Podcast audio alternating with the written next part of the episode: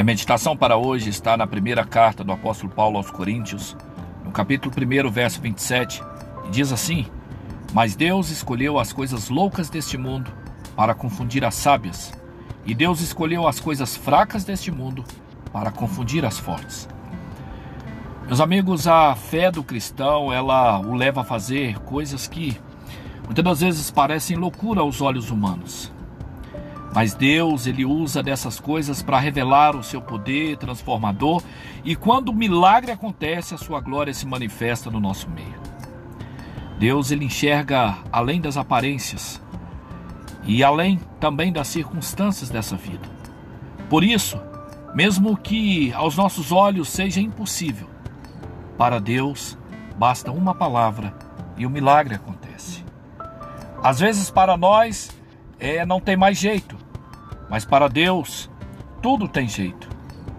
Por isso, a tua palavra diz: entrega o teu caminho ao Senhor, confia nele e o mais ele fará.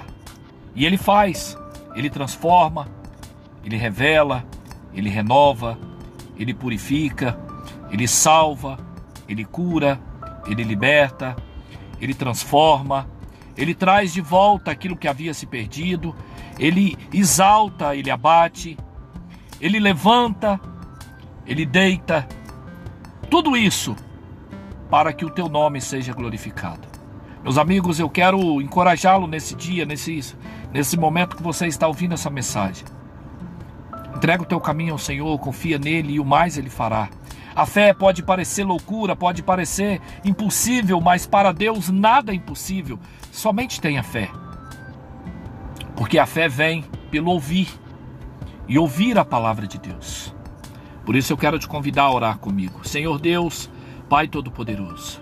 Nessa hora eu quero pedir, juntamente com quem está orando comigo, perdão, porque muitas das vezes nós olhamos para nós mesmos, para nossa própria capacidade e pensamos que iremos te servir apenas com as nossas forças. Mas é impossível, porque sem o Senhor nós não somos nada.